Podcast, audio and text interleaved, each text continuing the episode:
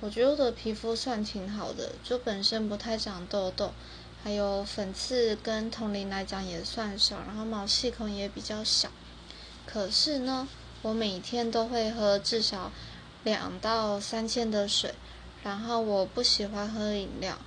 我觉得多少有影响耶。因为有一阵子我的毛细孔很大，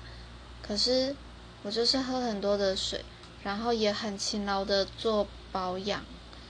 然后毛细孔就渐渐的看不到了。还有我会去运动，我觉得应该就是多运动，然后多喝水。还有早点睡觉，因为只要我熬夜，我隔天就会爆痘痘，所以应该有差吧。